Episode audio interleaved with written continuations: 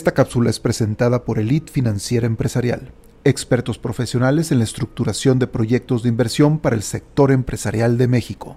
Emprésate.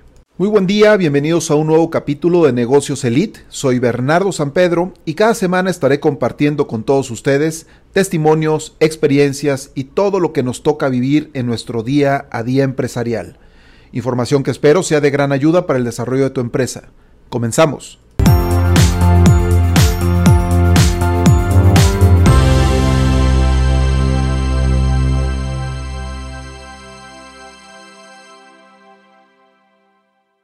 Buen día amigos empresarios, emprendedores y agentes promotores del desarrollo económico de nuestro país. Fíjense que yo me acuerdo que cuando era niño, mi primer formación en materia de matemáticas arrancó con ese famosísimo arte de las sumas y las restas. Así es como creo que arrancó también este largo caminar por el mundo de las matemáticas, el cual terminó tal vez 16, 17 años después, cuando me estaba graduando como ingeniero industrial, eh, carrera en donde recibí otra buena dosis de matemáticas. Sin embargo, no solo recuerdo que las sumas y restas fueron ese primer, esa primer formación en matemáticas. También recuerdo que después de haber aprendido a sumar y restar, vino algo un poco más complejo, y esto fue la multiplicación. La multiplicación, creo yo, para un niño de 6 o 7 años, pues ya es algo que representa un reto mucho mayor, ya no es el sumar un número con otro, sino ahora es el, en, una zona, en una sola operación, pues sumar grupos de números, ¿no? Si es 5 por 5, pues ya son 5, es la suma de 5 veces 5, ¿no? Y, y cosas así. Por esta razón, pues nos hicieron también aprendernos las famosísimas tablas de multiplicar y nos hacían aprender, aprenderlas de memoria.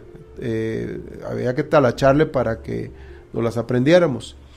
Pero pues no, no obstante esta complejidad que a tan temprana edad representaba el aprender a multiplicar, viene todavía otro reto mucho más interesante, el aprender a dividir. Si ya habíamos logrado entender que 5 más 5 era 10, que 5 menos 5 era 0 y que 5 por 5 era 25, ahora nos enfrentan con el reto de entender cuánto era 5 entre 5. Bueno, pues menciono esto porque en el mundo de los negocios, estas operaciones básicas de matemáticas siguen vigentes y son sumamente aplicables e importantes de hacer en forma correcta en el día a día empresarial. Suena quizás un tanto extraño, pero les aseguro que hay empresarios que en el mundo de los negocios no saben sumar ni restar, les cuesta mucho trabajo multiplicar y bueno, definitivamente quien no sabe dividir difícilmente va a poder multiplicar. Y me refiero a multiplicar éxitos, multiplicar riquezas, utilidades, entre tantas cosas que se pueden multiplicar en el mundo empresarial. El capítulo de hoy se llama Divide para multiplicar. Sin embargo, tocaré rápidamente el tema de las sumas y las restas para explicar un poquito a qué me refiero en, lo que se aplicarían estas operaciones básicas de matemáticas en el mundo em, empresarial. Sumar tiene que ver con esfuerzos, sumar equipos de trabajo, sumar talentos, sumar todo lo que venga a fortalecer la estructura de la empresa. Y suena tal vez algo muy sencillo. Muy sencillo como seguramente a esta edad vemos las sumas matemáticas que cuando éramos niños se nos hacían tan complejas. Pero les aseguro que es un tema mucho más complejo de lo que parece. Mucho de la famosísima curva de aprendizaje en la creación de las empresas tiene que ver con habernos equivocado en los elementos que sumamos en nuestra empresa. Y esa curva de aprendizaje de verdad tiene un costo, tiene signo de pesos y vale dinero, a veces mucho dinero. Hablando de la resta, pues la resta tiene que ver con todo lo que tenemos que eliminar de nuestra empresa. Pues todo aquello que no genera y que únicamente está provocando un gasto o un costo que no impacta en la generación de ingresos.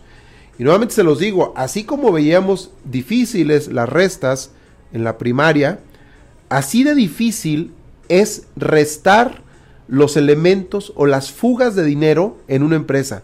Se los dejo a la reflexión, ambas, la suma y la resta. Vamos a entrar en el tema de la multiplicación y la división, pero se los dejo a la reflexión para que tal vez en otro, en otro capítulo toquemos este tema. Pero retomando el tema de este capítulo que es divide para multiplicar, permítanme platicarles que me he encontrado con emprendedores, pues sí, que desean tener una empresa exitosa, pero no están dispuestos a dividir, no están dispuestos a dar. Y dividir siempre tiene que ver con repartir, dar, ofrecer. Y cuando hablo de estos emprendedores, pues veo que son emprendedores que no están dispuestos a sacrificar ni tiempo, ni dinero y ni esfuerzo. Emprendedores tal vez movidos un tanto por temor, que no tienen esa disponibilidad a tomar riesgos, a dejar un empleo o a dar ese brinco que les permita dedicar todo su tiempo y talento a desarrollar una empresa que en el mediano o largo plazo pues les genere las utilidades que tanto desearían tener en, en algún negocio, en una empresa. Por otro lado, también fíjense que he visto empresarios con una mínima voluntad de destinar recursos financieros para mejorar su empresa, con quizás un equivocado principio de gasto, prefieren seguir en la situación en la que se encuentran y tienen un comportamiento de atesoramiento y salvaguarda del dinero que genera su propia empresa, como si fuera un recurso que hoy se tiene y que mañana no se sabe si se podrá mantener o si se podrá tener. Quien no está dispuesto a dividir en inversión y gasto el recurso con el que actualmente cuenta, no puede esperar que su recurso sea multiplicado en forma eficiente. Quiero aclarar que no digo con esto que caigamos en una falta de disciplina con respecto a la administración y uso del dinero, y del gasto obviamente. Me estoy refiriendo a las personas que enfocan mucho su atención en cuidar celosamente el dinero y con esto dejan de darle productividad a este valiosísimo recurso. Por cuidar tanto el dinero, lo convierten en un recurso improductivo. Ahora bien, esto no todo es culpa al 100% de los empresarios que actúan así. Miren, las diversas crisis que empresarialmente nos han tocado vivir en México han generado unos perfiles empresariales muy complicados para el emprendurismo, para el desarrollo y permanencia empresarial. Hay empresarios que después de las crisis son empresarios con una, una aversión al crédito tremenda. Es muy difícil hacerle entender a un empresario que enfrentó una crisis con fuertes pasivos o con deudas en dólares o con simplemente deudas en pesos que por la crisis no pudo hacer frente en tiempo y forma, pues es muy difícil hacerle entender que el crédito es una palanca de desarrollo económico para su empresa. Por ejemplo, es el primer ejemplo que me gustaría compartir con ustedes. Por otro lado, las, las crisis también han generado empresarios con un fuerte arraigo en la carencia. Son, son estos empresarios que les tocó vivir épocas importantes de carencia, pues en alguna etapa de sus vidas, en alguna etapa del desarrollo de su empresa, y al día de hoy viven atesorando lo conseguido, ya que no saben si mañana tendrán para poder renovar lo que ya tienen. Y entonces, ¿qué sucede? Que son empresarios que están en medio de activos obsoletos, disfuncionales, inclusive algunos caros de utilizar.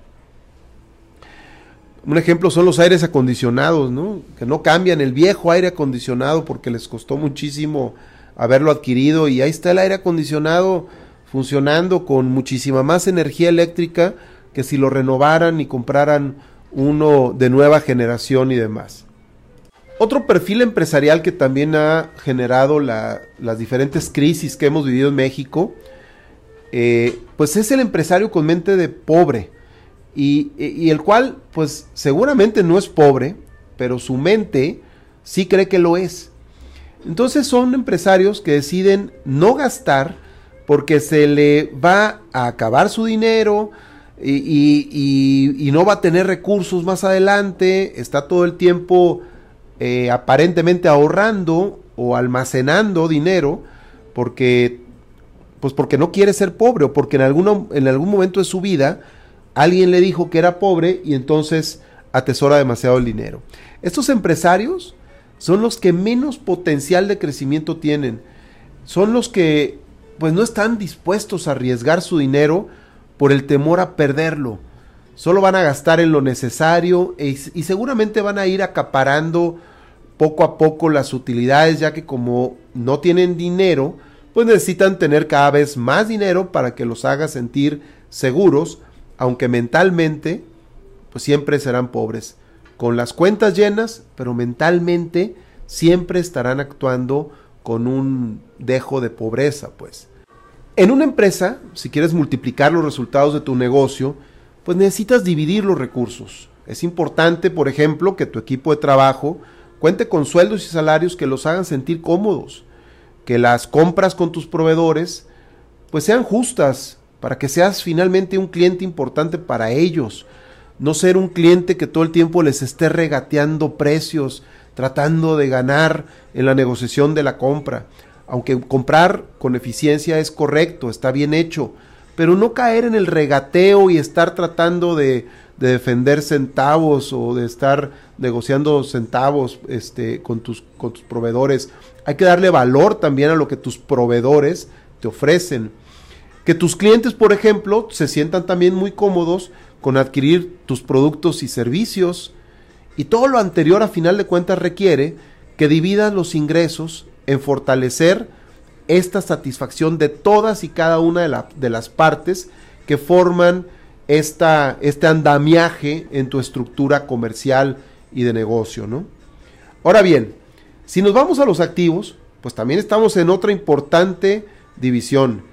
Actualmente el tema de los sistemas pues es cada vez más relevante para el manejo de una empresa, por lo que habrá que destinar recursos en mantenernos actualizados en lo que tiene que ver con software, con hardware, en fin, con todo lo que el sistema nos pueda ayudar para hacer más eficiente nuestra empresa.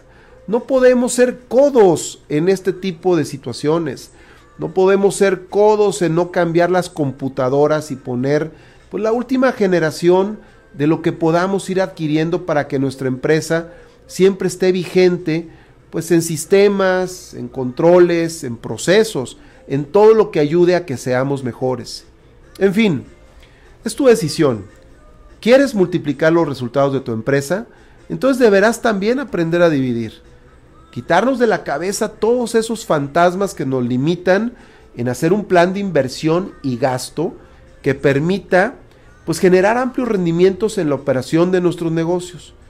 Tenemos que encontrar ese punto virtuoso que defina la cantidad de dinero que se le debe meter a una empresa para que ésta sea rentable. Miren, he visto, he visto muchos negocios tronar, dejen ustedes muchos negocios, muchos buenos negocios que tronaron porque lamentablemente el empresario no tuvo la voluntad de invertirle más dinero a esa empresa.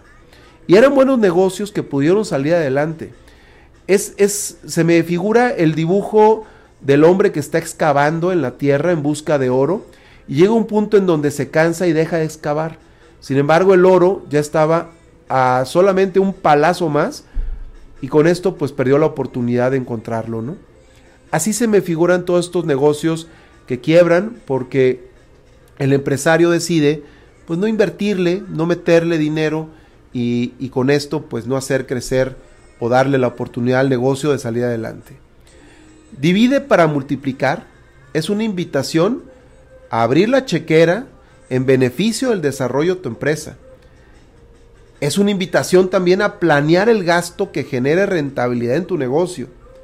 Es una invitación también pues a invertir en capacitación, tecnología y conceptos que lo único que lograrán va a ser fortalecer los procesos y la operación de tu empresa, aunque en el corto plazo tal vez difícilmente los puedas percibir, pero te aseguro que a largo plazo los vas a tener muy claros y van a ser factores eh, que van a detonar la generación de ingresos y de utilidades en tu negocio.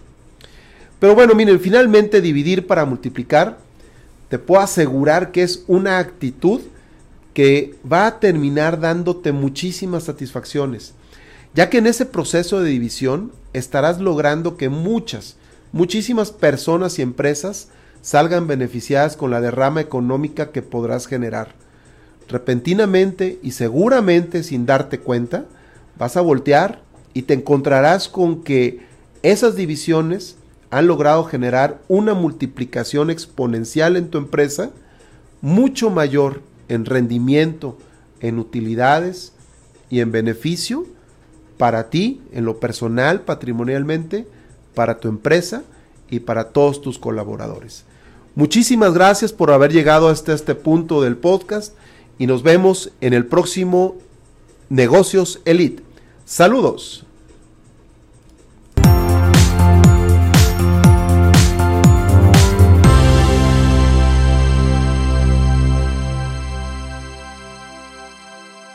Te invito a tomar un par de segundos y suscribirte al podcast en las plataformas de Spotify y YouTube y así no te perderás ninguno de los contenidos que estamos publicando. Si este episodio te fue de utilidad y te gustó, compártelo y califícalo con 5 estrellas para que pueda llegar a muchas más personas. No olvides también visitar nuestra página web eliteempresarial.com.mx. Con esto recibirás la mejor y más personalizada asesoría financiera para tu empresa.